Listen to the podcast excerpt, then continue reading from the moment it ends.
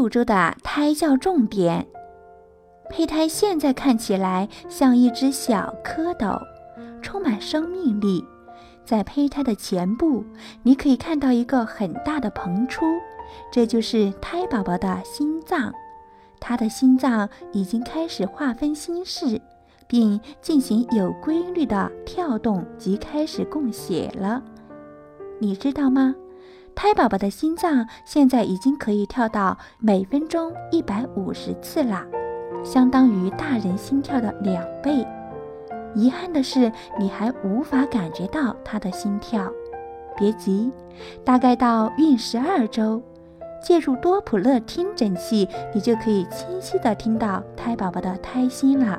此外，胚胎的内脏器官和神经系统会进一步发育，原肠开始生长，连接脑和脊髓的神经管也开始工作。本周胎教重点是练习漫步交谊舞。怀孕头三个月。胎宝宝尚未完全成型，过度运动容易造成流产，但适度的运动可以让准妈妈保持体力充沛，对胎宝宝来说是很好的运动胎教。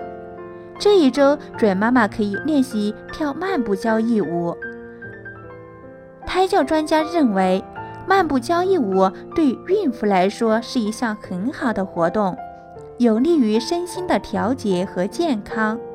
整个孕期，孕妇都可以跳，但要注意的是，如果跳舞的场所空气不好，最好不要参与。